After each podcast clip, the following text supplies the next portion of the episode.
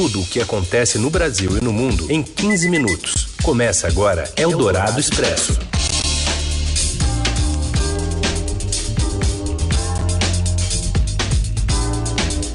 Olá, sejam todos bem-vindos a mais uma edição do Eldorado Expresso, começando aqui pelo FM 107,3 da Eldorado e que você pode ouvir também assim que acabar o programa em podcast, numa parceria o Estadão, trazendo para você sempre as notícias mais quentes do dia, bem na hora do seu almoço.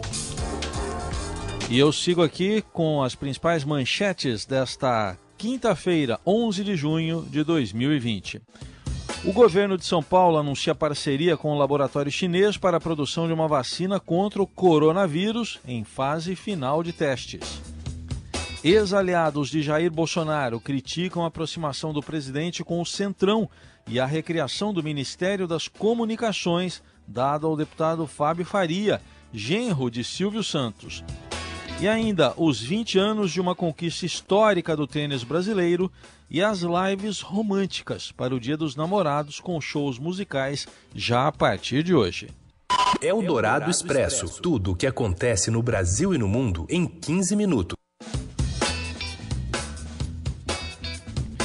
Ex-aliados do presidente Jair Bolsonaro criticaram a recriação do Ministério das Comunicações e a indicação do deputado Fábio Faria, do PSD do Rio Grande do Norte, para encabeçar a pasta.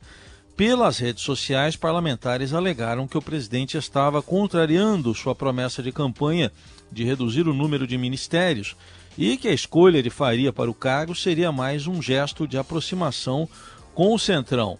O Ministério das Comunicações foi recriado ontem por ordem do presidente da República após ser desmembrado do Ministério da Ciência e Tecnologia, que tem à frente o astronauta brasileiro Marcos Pontes.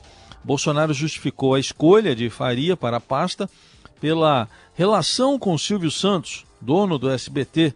O novo ministro é casado com a filha do empresário, a apresentadora Patrícia Bravanel, e Bolsonaro negou que a nomeação seja fruto de uma aproximação com o Centrão. Uma das críticas ao presidente veio da deputada estadual por São Paulo, Janaína Pascoal, do PSL, que escreveu: Gente, não quero ser injusta com ninguém, não quero fazer juízo prévio, mas será que Jair Bolsonaro não deu um Google no nome do novo ministro? Não é possível. Foi para isso que eu apoiei esse presidente? Foi para isso que fomos às ruas para derrubar Dilma? Escreveu no Twitter. E agora há pouco, sem comentar a escolha do nome para comandar a pasta, o ex-ministro da Justiça e Segurança Pública, Sérgio Moro, criticou a criação de mais um ministério. O ex-juiz federal chamou o Ministério das Comunicações de Ministério da Propaganda e escreveu: recriado o Ministério da Propaganda. Quais serão os próximos? Na mesma tônica da crítica à criação de um novo ministério, o deputado federal Júnior Bozella, do PSL de São Paulo, lembrou a promessa de campanha do presidente de reduzir o número de pastas do Executivo Federal, afirmando que Bolsonaro não tem palavra. E escreveu o deputado: mais um dos tantos atos que comprovam que Jair Bolsonaro se utilizou de um discurso em campanha e na prática é o oposto. Recria ministérios e loteia cargos. Nunca foi um reformista, nem um homem de palavra. Em campanha prometeu 15 ministérios, já são 23, escreveu o parlamentar no Twitter. E rompida com o governo e alvo constante de críticas do presidente e dos filhos dele, Joyce Hasselman, deputada pelo PSL paulista, também criticou o presidente e a escolha de, do ministro. Em uma série de tweets, a deputada disse que Bolsonaro estaria aparelhando emissoras de televisão simpáticas ao seu governo chegou a escrever: depois de encher as burras da Record de dinheiro, recria um ministério e dá o genro do Silvio Santos. É aparelhamento que se chama ou feira livre mesmo? E o deputado federal Kim Kataguiri, do Democratas de São Paulo, afirmou que o presidente ignorou duas promessas de campanha ao mesmo tempo ao recriar o ministério para entregar ao Centrão. Ele também utilizou a hashtag Bolsonaro Traidor que era um dos assuntos mais comentados do Twitter no Brasil na manhã desta quinta-feira. E o secretário de Desenvolvimento Regional de São Paulo, Marco Vignoli, afirmou que sempre tem os maus exemplos em referência aos prefeitos tucanos que relutam em aceitar as diretrizes sobre flexibilização do isolamento social. Em entrevista à Rádio Dourado, Vignoli, que acumula a presidência do PSDB paulista, afirma que os prefeitos do seu partido, a maioria deles, cumprem bem o plano. Olha, nós temos praticamente 230 prefeitos no estado.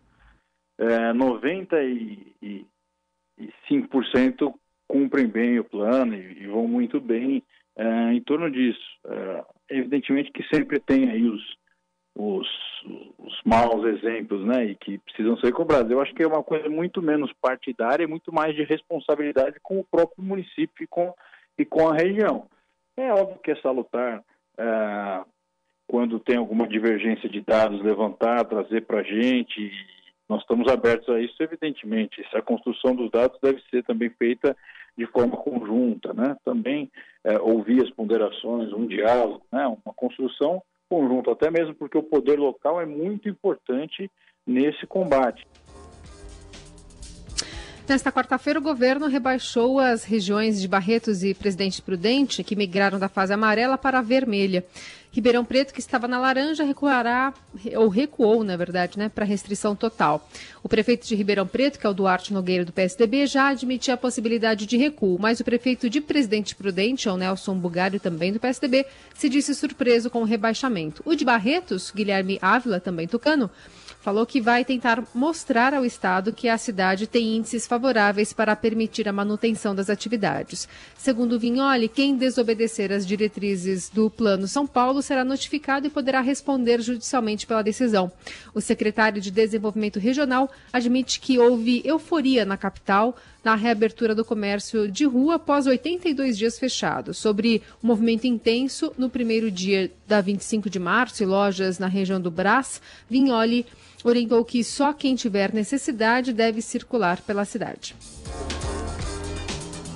E o Brasil atingiu há pouco a marca dos 40 mil mortos, mais de 40 mil mortos pelo coronavírus. Acabou de sair o último resultado, o último levantamento da, do, do consórcio da imprensa, que conta com a parceria Estadão, G1, o Globo, Extra, Folha e UOL. O Brasil tem 40 mil 276 mortes confirmadas pelo coronavírus. O último balanço saiu agora, à uma da tarde.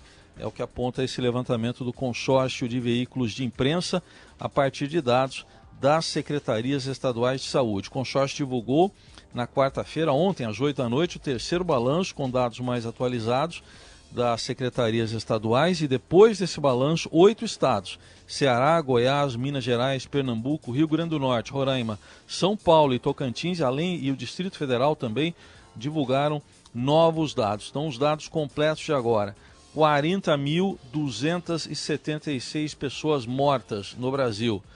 787.489 casos confirmados. Hoje à noite sai o balanço do governo federal, que se viu obrigado, por determinação do Supremo Tribunal Federal, a divulgar os números completos e não mais a esconder alguns dados, como fez eh, desde sexta-feira da semana passada.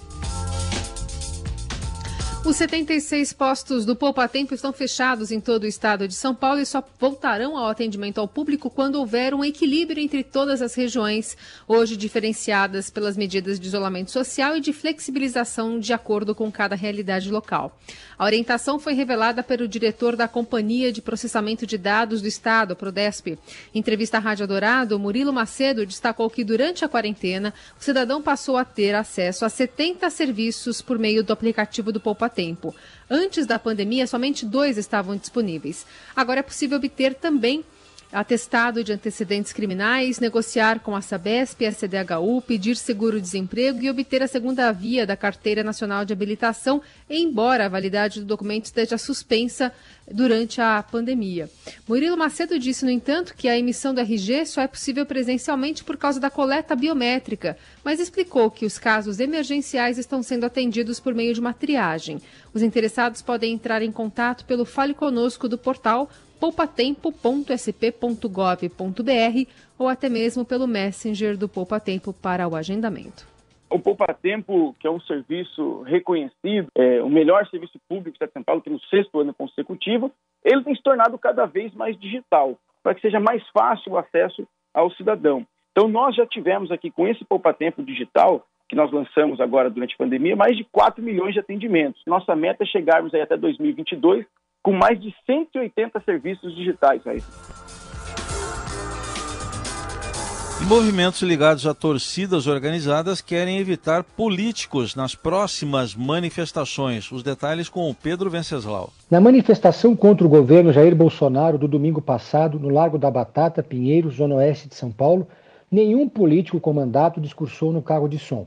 E isso deve se repetir no próximo fim de semana, quando ativistas prometem voltar às ruas. Os líderes dos atos já enviaram um protocolo à Polícia Militar requisitando a Avenida Paulista no domingo e dizem que dessa vez não irão abrir mão do local. A avaliação entre os organizadores, muitos deles filiados a partidos, é que a participação de parlamentares no ato pode causar divergências internas em um movimento heterogêneo e de equilíbrio frágil, além de afastar manifestantes que não são de esquerda.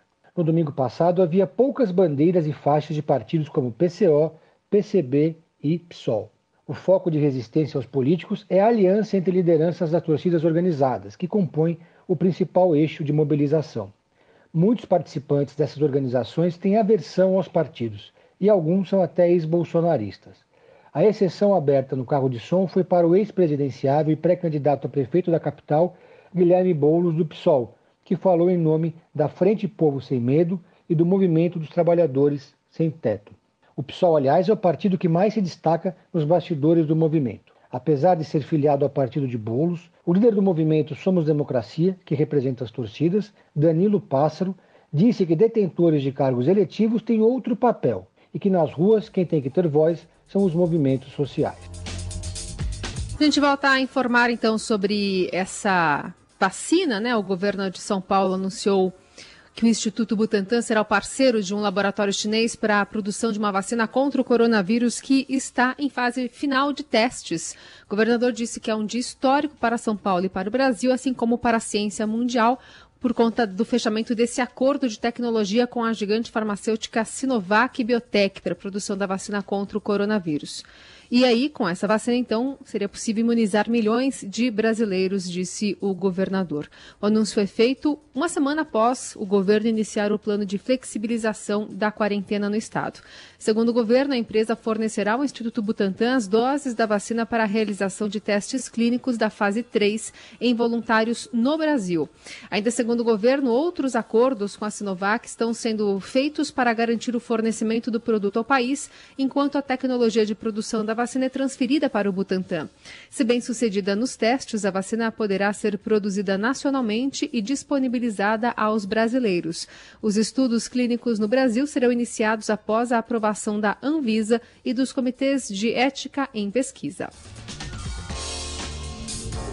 E após 83 dias fechados, os shoppings da capital paulista reabrem a partir de hoje, após entidades do setor fecharem acordo com a prefeitura os estabelecimentos poderão funcionar 4 horas por dia, com até 20% da capacidade e oferta de álcool em gel aos clientes.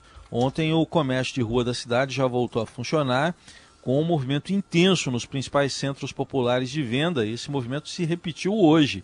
Houve filas e aglomerações na 25 de março, por exemplo, também na região do Brás. É, o movimento ocorre num dia de novo recorde de mortes no estado de São Paulo com 340 óbitos em 24 horas, e o governo do estado decidiu que as cidades das regiões de Barretos e Presidente Prudente, então no interior, terão de adotar regras mais rígidas aí, como a gente ouviu. O governo avalia prorrogar aí o período máximo de redução da jornada de salários e suspensão também de contratos de trabalho com carteira assinada. O prazo adicional ainda não está fechado, né, porque a medida depende de espaço no orçamento para bancar benefícios como compensação aos atingidos, mas uma das possibilidades em estudo é estender o limite em mais de 60 dias, segundo apurou o Estadão Broadcast, aí uma apuração já junto ao governo federal. Com 41 mil mortos pelo coronavírus, o Reino Unido passa por uma flexibilização nas medidas de isolamento social e vê com preocupação as notícias sobre a pandemia no Brasil, com passando aí, né, agora dos 40 mil mortos. O relato é da jornalista brasileira Renata Carvalho, que mora em Leeds, na, no norte da Inglaterra. Em entrevista à Rádio Dourada, ela disse que o presidente Bolsonaro vem ocupando negativamente as manchetes dos veículos de imprensa ingleses, principalmente com críticas sobre a recente tentativa de maquiar os números da pandemia. Renata contou que já há uma apreensão com a entrada de brasileiros quando a economia da Europa estiver voltando ou totalmente reaberta. A jornalista ressaltou que o Reino Unido, as medidas mais duras de isolamento, chegando ao lockdown, só foram adotadas depois que o primeiro-ministro Boris Johnson contraiu o coronavírus e ficou em estado grave. O Boris Johnson e a equipe dele demoraram um pouco para tomar as atitudes. Tanto que até o dia 15 de março, Estava tudo normal, todo mundo na rua, as ruas cheias, e a gente já via a Europa inteira, né, os vizinhos da, da, Inglaterra se fechando, e a gente aqui não tinha essa percepção, todo mundo na rua. Essa demora da aceitação do governo com relação à pandemia atrapalhou. E quando ele ficou doente, eu acho que aí os, os ingleses, principalmente, que são mais próximos do Boris Johnson, eles entenderam a importância, porque o Boris Johnson ficou muito mal, ele foi para UTI, os médicos estavam se preparando, né, os jornais todos deram aqui que, que eles estavam se preparando, a equipe médica, para falar que o Boris Johnson estava morto, porque ele chegou a um nível da doença, né, num estágio da doença muito grave. Então, vendo essa situação, isso também fez com que as pessoas ficassem em casa. Agora, com a queda do contágio, escolas e pré-escolas já voltaram a funcionar, mas nem todos os pais se sentem seguros para enviar os filhos para as aulas. De acordo com a Renata, a vida vai voltando ao normal aos poucos e já é possível até chamar familiares e amigos para um churrasco, desde que seja mantida uma distância entre as pessoas. Na próxima segunda, o comércio não essencial, fechado desde 23 de março, retoma as atividades. Uma comparação flagrante né, do que acontece aqui no país quando a gente está vendo primeiro a reabertura do comércio e depois a reabertura das escolas. De qualquer forma, restaurantes e pubs também já poderão reabrir a partir do dia 22, mas somente nas áreas externas. E hoje tem uma data histórica para o esporte brasileiro, os 20 anos da conquista do bicampeonato de Roland Garros no tênis, né, por Gustavo Kirten, o Guga. Fala, Robson Morelli. Olá, amigos! Hoje uma data importante, 11 de junho, na história do tênis brasileiro. É, 20 anos que o Guga, o nosso Gustavo Kirten, ganharia o seu segundo título na França, seu segundo título em Roland Garros. Importantíssima conquista do Guga. Ele ganhou o primeiro em 97, com apenas 20 anos de idade, 20 anos, e em 2000 ele repetiu o feito, bicampeão do campeonato, do, do, do campeonato importante Grande Slam da França. Guga ainda viria ganhar mais um título, ele é tricampeão de Roland Garros, né? É, em 2001, no ano seguinte, é, colocando seu nome na história do tênis brasileiro e mundial, e mundial. Hoje, dia 11 de junho, o Guga era bicampeão e o tênis brasileiro ganhava um impulso gigantesco, né? Uma modalidade é, difícil, uma modalidade de elite, mas uma modalidade que com o Guga é, na quadra é, foi despertando o interesse de muita gente, muitos jogadores nasceram depois da era Guga, depois da, da, das conquistas é, desse moleque de Santa Catarina, encantou o mundo, cabelos compridos, é tricampeão de Roland Garros, Guga, é, que teve que deixar as quadras mais para frente porque não, não tinha mais condições físicas para jogar, muitas dores nas costas, mas nesse período de 97 a 2001, o Guga fez história, sobretudo no saibro de Roland Garros. Tricampeão e hoje, dia 11 de junho, é, ele completa 20 anos é, da sua segunda conquista, da sua segunda conquista. Importantíssimo, ele ainda é um personagem, nunca vai deixar de ser um personagem na história do esporte brasileiro, é um pouco recatado, vive lá no sul do país, tem alguns projetos de formação de atleta, tem ideias boas para massificar o tênis no Brasil. Depois dele teve aquele boom de procura, depois deu uma caída, a gente nunca mais, a gente que eu falo Brasil, né? Nunca mais conseguiu posição importante no ranking, nunca mais. Guga chegou a ser primeiro do mundo e quando ele ganhou seu primeiro título, ele, ele ocupava é, é a, a, a, posição 66 no ranking. 66 no ranking da ATP, o Guga conseguiu vencer é, o seu primeiro grande slam e entrar para a história com 20 anos. Legal, Guga, parabéns. 20 anos do bicampeonato do Grande Slam francês. É isso, gente. Falei, um abraço a todos, valeu. Eldorado Expresso.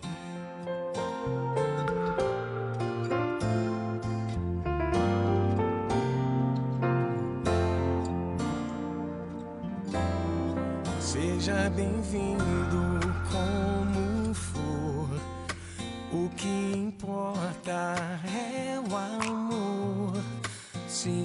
certo, a gente.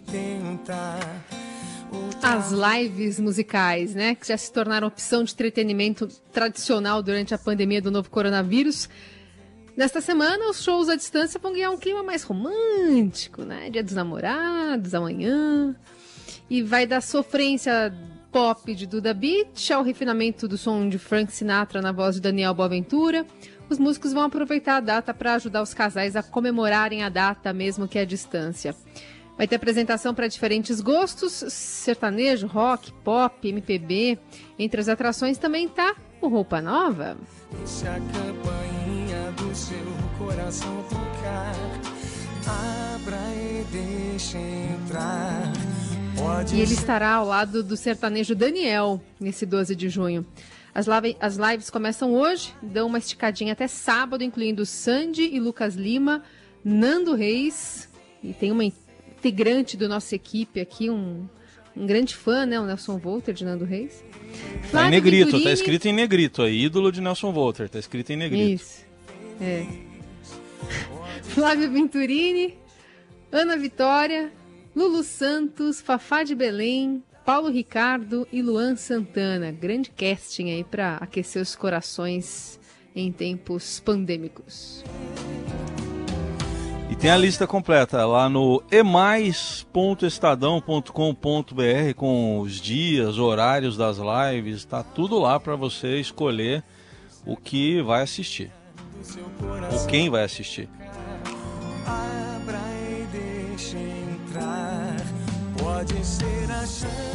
Bom, e a gente vai se despedindo de você.